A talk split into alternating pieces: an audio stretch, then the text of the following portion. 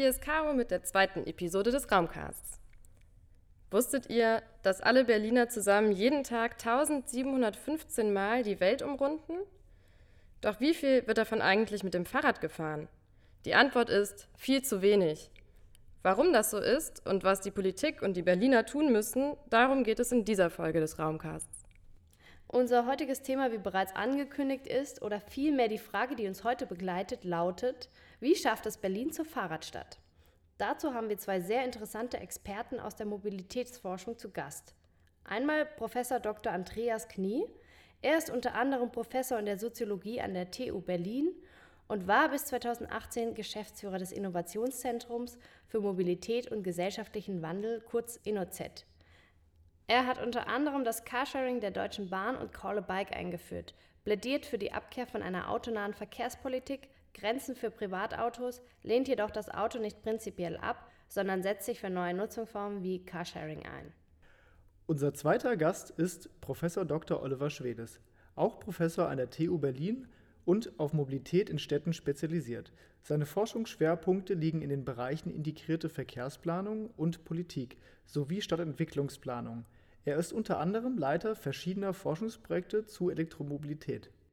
Herr Schwedes, warum ist Berlin keine Fahrradstadt?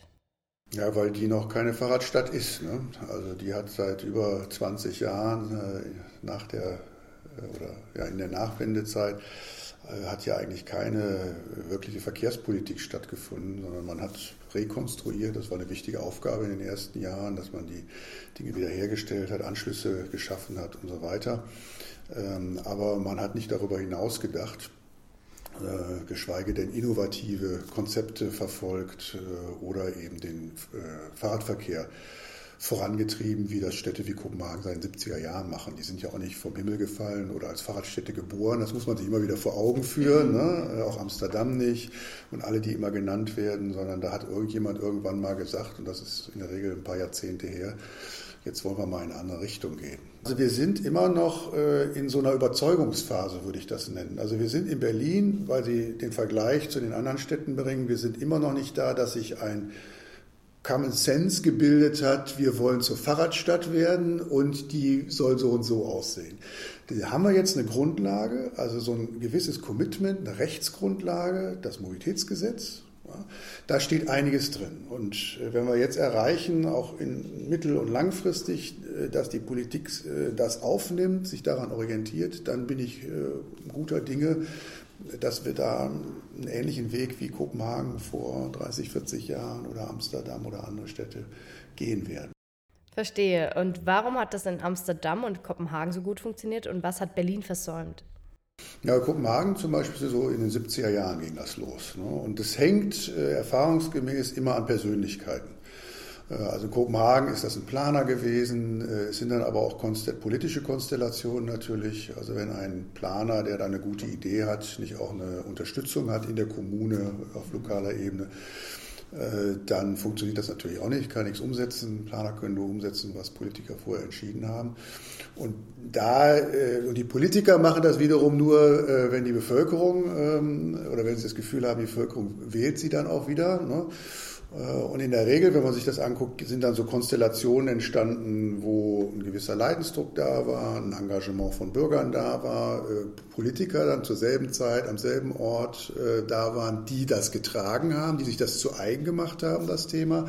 Und dann am besten noch irgendwie ein Planer wie in Kopenhagen, der das Thema für sich entdeckt hat. Und wenn das zusammenkommt, dann wird es interessant.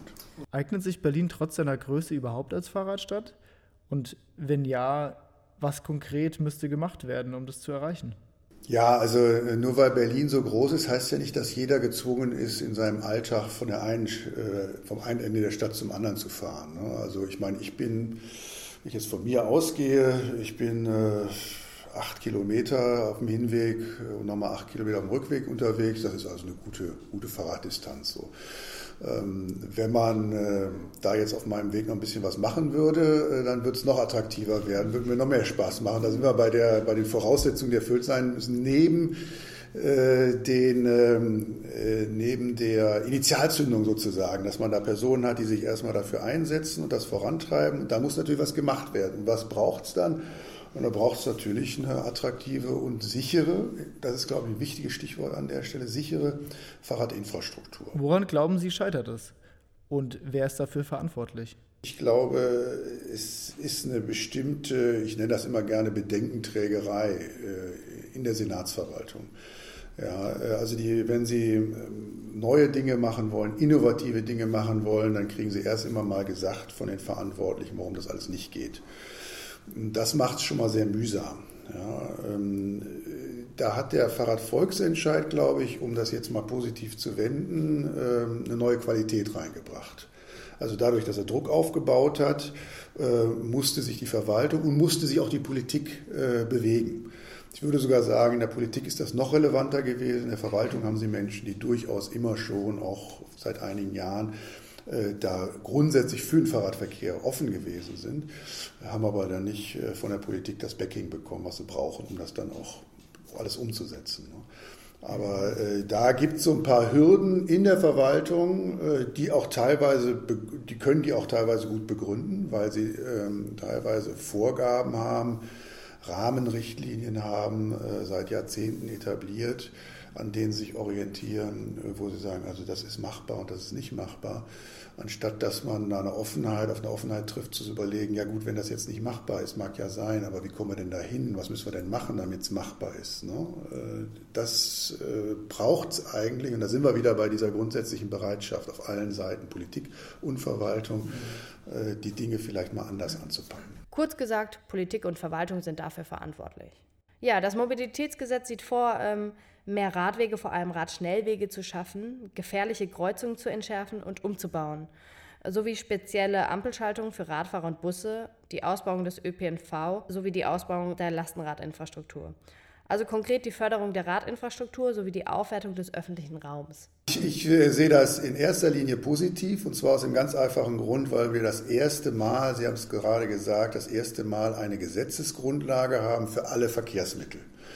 Das hatten wir vorher in der Form nicht. Wir hatten immer ein Nahverkehrsgesetz oder ein ÖV-Gesetz. Äh, Im Sinne der Daseinsvorsorge wurde dem öffentlichen Verkehr abverlangt, äh, dass er jeder Bürgerin und jedem Bürger ein Mindestmaß an Mobilität garantiert. Das war gesetzlich geregelt und ist bis heute Gesetz. Und dem haben wir jetzt hinzugesellt im ersten Schritt ein Fahrradgesetz, da kommt dann Fußverkehrsgesetz, wie Sie wissen, dazu, dann kommt dann Wirtschaftsverkehrsgesetz hinzu, was auch wichtig ist, weil dieses Thema äh, im Sinne der Lebensqualität in Städten ein ganz wichtiges Thema ist, auch für die Zukunft. Und schließlich mindestens auch so wichtig äh, das Gesetz für die neuen Mobilitätsdienstleistungen, die jetzt hier überall äh, vom Himmel fallen. Ne? Und wo wir keine Handhabe haben, wie gehen wir mit Sharing-Systemen im öffentlichen Raum um? Ne? Wie können wir die gestalten? Haben wir keine gesetzliche Handhabe. Wenn wir das alles haben, dann können wir auf einmal wieder im öffentlichen Raum, im Stadtraum gestalten. Wie können wir die Menschen dazu bringen, aufs Fahrrad oder generell auf Alternativen umzusteigen? Ich glaube, vieles geht über Image. Ja, und wenn man sich anguckt, warum das Fahrrad, diese Fahrradkultur oder Kulturen, muss man ja sagen, warum das ähm, so eine Dynamik jetzt äh, aufnimmt, hat das viel damit zu tun, dass das, das Fahrradfahren sexy ist. Ja, so wie früher Autofahren sexy war und immer noch sexy ist, das muss man ja auch immer dazu sagen, es ist ja nicht so, dass das schon überwunden ist oder so, großen Teilen der Bevölkerung. Aber Fahrradfahren hat man erreicht, das ist eine, ähm, ja, es hat sich auch als eine, eine, Mobilitätskultur etabliert, ein Stück weit. Ja. Und das sind ganz unterschiedliche Menschen, die da einen Lebensstil leben mit ihrem Fahrrad. wenn man sich das anguckt, ganz unterschiedliche Leute, die einen setzen aufs Lastenrad, die anderen aufs Fixie und so weiter und so fort. Äh, und äh, wenn man das dann vergleicht mit dem zu Fuß gehen zum Beispiel, im Fußverkehr, da haben wir sowas noch nicht. Also ich überlege immer noch, wie kriegt man Fußverkehr sexy. Da haben wir noch keine Lösung gefunden, aber so müsste man dran na, daran müsste man daran arbeiten, dass man sagt, was sind eigentlich die, warum ist das toll, was ist das Gute daran? Ja, ähm, so, nicht, nicht umgekehrt, wie man es lange Zeit gemacht hat, was ist böse am Autoverkehr, ja, sondern eine, ein Gegenbild entwerfen eigentlich von, von Stadt und Verkehrsentwicklung, von, von Lebensqualität in der Stadt und einen Gegenentwurf zu einer neuen Mobilitätskultur auch zu entwerfen. Ne? Herr Schwede, Sie hatten gesagt, der Radverkehr ist oder wurde sexy gemacht. Wie sieht es denn mit dem ÖPNV aus? Man könnte ja auch die verdrossenen Autofahrer oder Radfahrer dazu bringen, auf den öffentlichen Nahverkehr umzusteigen. Sie haben völlig recht, wir dürfen das nicht fokussieren oder eng führen aufs Fahrrad. Äh, ne, das ist gerade eine Riesenbaustelle, deshalb kommen wir immer wieder darauf zu sprechen. Aber das Mobilitätsgesetz hat ja auch, äh, äh, versteht sich als integrierter Ansatz, der dieses Fahrradgesetz jetzt ähm, äh, sozusagen ergänzt äh, zu, dem äh, zu dem Nahverkehrsgesetz. Also der, wie wir früher mal gesagt haben, das Rückgrat äh, so einer neuen, auch neuen Mobilitätskultur muss nach wie vor der öffentliche Verkehr sein.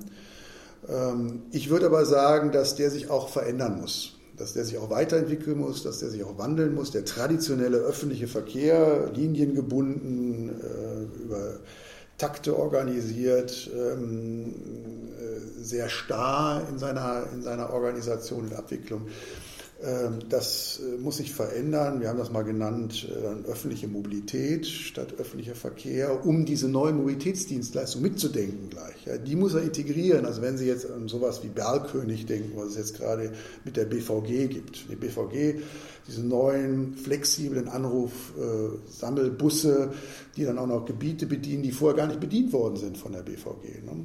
Und da schafft man natürlich attraktive Angebote in Bereichen, wo vorher nur Menschen mit ihrem privaten Pkw unter Umständen unterwegs waren oder welche gelebt haben, die sich das gar nicht anders vorstellen konnten. Es gab aber auch keine anderen Angebote.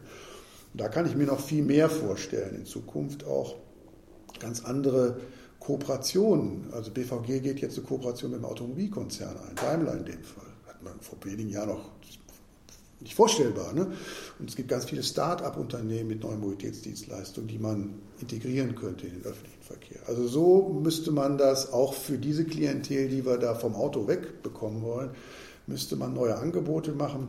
Ähm, vielleicht noch ein Hinweis, ähm, auch Autobausteine. Ja, also Carsharing ähm, kann man auch noch weiterentwickeln. Also es gibt äh, keine Carsharing-Unternehmen, die Kindersitze äh, haben, Carsharing-Unternehmen, die äh, Autos mit Dachgepäckträger vermieten, wo man mal Fahrrad, Fahrräder drauf tun kann und damit in Urlaub. Also da gibt es viele Dinge, die man auch noch, ja, und das sind immer Argumente für Leute, die jetzt noch ihren privaten Pkw halten, für wenige Gelegenheiten teilweise nur. Also viele, die hier in Berlin mit dem privaten Pkw unterwegs sind, haben wir untersucht, sind die ganze Woche lang mit dem öffentlichen oder mit dem Fahrrad unterwegs, aber sagen am Wochenende, wenn ich einen Ausflug mache, wenn ich zu Ikea fahre, wenn ich was, ne, dafür brauche ich es noch. Da habe ich noch keine attraktiven alternativen Angebote. Deshalb halte ich diesen privaten Pkw noch. Herr Knie, sehen Sie das ähnlich? Was verstehen Sie unter fairer Flächenverteilung? Wie viel Platz gehört den Fahrradfahrern?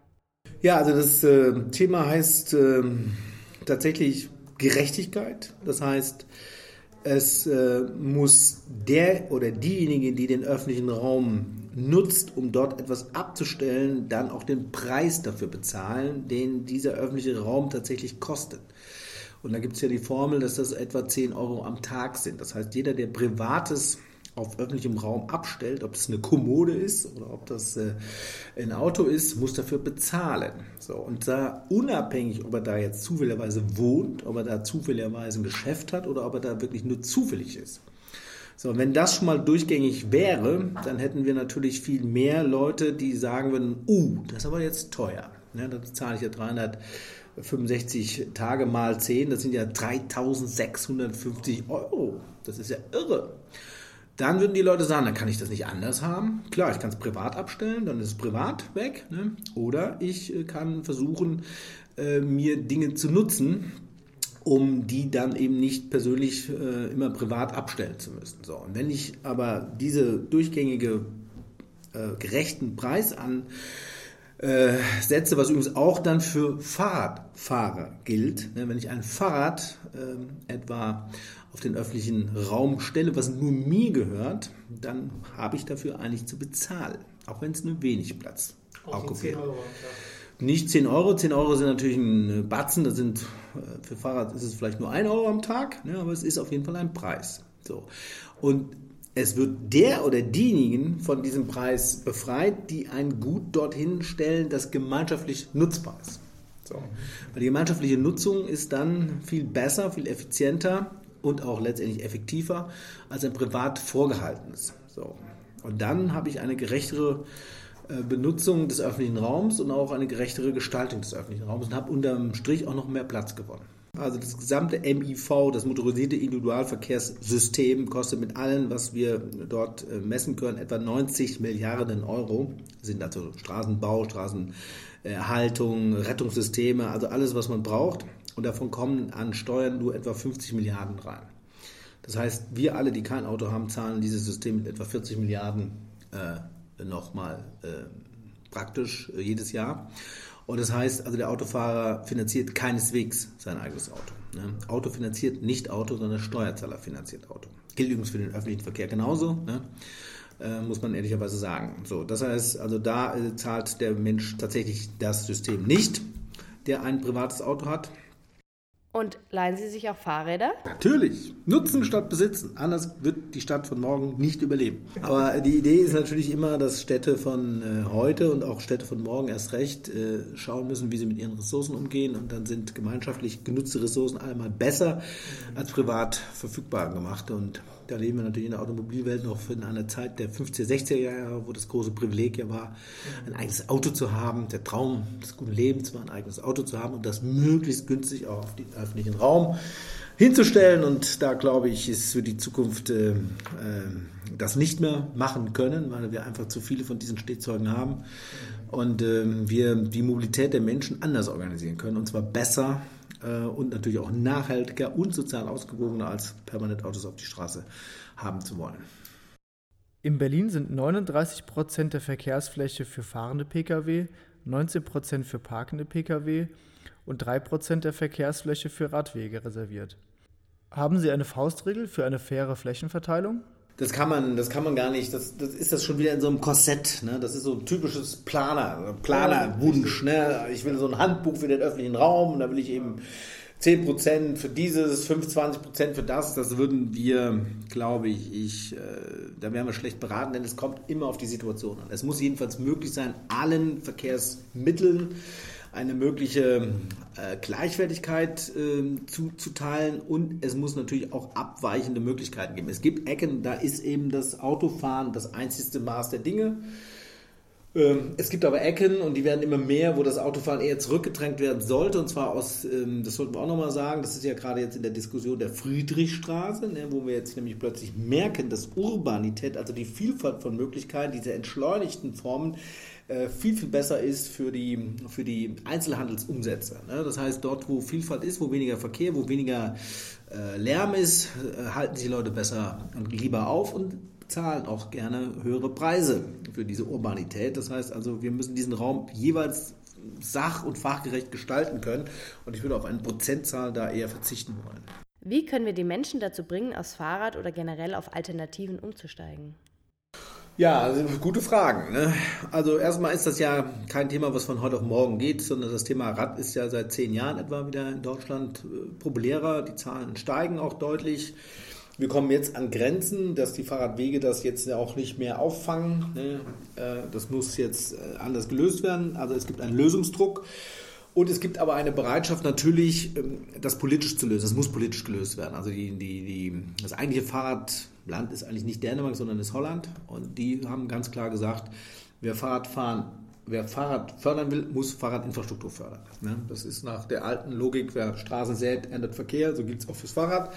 Und da gab es in Holland eben eine Entscheidung, das zu machen, eine politische Entscheidung, das zu tun. Das fehlt in Deutschland noch. Und deshalb operieren wir hier immer am, auch das Berliner Mobilitätsgesetz operiert immer äh, an, an, am Rande der, der, der Möglichkeiten, am Rande eigentlich der Legalität. Wir haben ja in Deutschland ein Straßenrecht, das kennen Sie ja, dass sich erst dann eine Fahrradstraße äh, oder eine normale Straße in eine Fahrradstraße umwidmen kann, wenn mehr Fahrradfahrende als Autofahrer auf diesen Straßen sind. Aber diesen Effekt möchte ich ja erst herstellen. Ne? Das heißt, aber ich kann im Straßenrecht das gar nicht machen. Ne? So, das heißt, wir brauchen ein anderes Straßenrecht, wir brauchen eine andere Straßenverkehrsordnung, wir brauchen eine andere, wir müssen den Gemeingebrauch des Autos, ne? das Auto ist ja privilegiert in allem, müssen wir zurückbauen. Das heißt, wir brauchen tatsächlich ein Mobilität, ein Bundesmobilitätsgesetz, was dann eben die neuen äh, Aufteilung des öffentlichen Raumes festschreibt und sagt, das Auto ist uns wichtig und auch teuer, aber es ist eben nur ein Teil der Verkehrslandschaft. Und das heißt, wir brauchen auf bundespolitischer Ebene einen Konsens, dass Fahrradfahren ein wesentlicher Teil der städtischen und ländlichen Mobilität ist und dass dafür die entsprechenden Räume freigestellt werden müssen. So, das muss politisch gelöst werden und das wird es sicherlich nicht in dieser Legislaturperiode, sondern in einer weiteren. Und man sieht ja, dazu gehört es äh, vor allen Dingen, äh, also ändert sich in der Politik nichts, wenn man nicht von der Straße aus Druck macht. Und wir haben es ja hier gesehen, wir hätten kein Mobilitätsgesetz, wenn es nicht den, ähm, wenn es nicht äh, den äh, Fahrradentscheid gegeben hätte. Ne? Nur durch zivile Aktivitäten ist die Politik überhaupt in die Lage gewesen, das umzusetzen. Also es braucht Druck von der Straße und es braucht dann aber irgendwann die Bereitschaft von der Politik, das äh, in, in die entsprechenden Rechtsregeln umzusetzen. So müssen wir auch, die anderen Interessen müssen sich organisieren, müssen auf diesen Staat Druck ausüben, damit der Staat sich verändert. Der Staat selber, ich weiß nicht, ob es ihn jemals gegeben hat, aber die Zeiten, wo der Staat proaktiv im Sinne der Gesamtinteressen irgendwas zu machen hat, ist jedenfalls im Moment vorbei. Der Impuls und die Dynamik kommt äh, tatsächlich, tatsächlich im wahrsten Sinne des Wortes von der Straße. Abschließend haben wir für euch noch ein paar Zahlen rausgesucht. Die Autoindustrie in Deutschland setzt 360 Milliarden Euro um, die Fahrradbranche 16 Milliarden Euro. Der Bund gibt 1,22 Euro für Radwege pro Kopf pro Jahr in Deutschland aus und 70 Euro pro Kopf und Jahr für Straßen. Abschließend bleibt zu sagen, Berlin braucht eine Infrastrukturoffensive. Es gibt sehr viel Potenzial, Berlins Straßen sind breit genug, es müsste nur genutzt werden. Das waren Greta Hettich und Friedrich Schneider zu dem Thema Wie schafft es Berlin zur Fahrradstadt? Außerdem beteiligt waren Helge Schneevogt und Tim Wendorf. Falls ihr Fragen, Hinweise oder Kommentare habt, schreibt uns. Die Interviews in voller Länge findet ihr auf unserer Website. In der nächsten Folge des Raumcast widmen wir uns dem Thema Obdachlosigkeit. Das war der Raumcast, der Podcast zum öffentlichen Raum.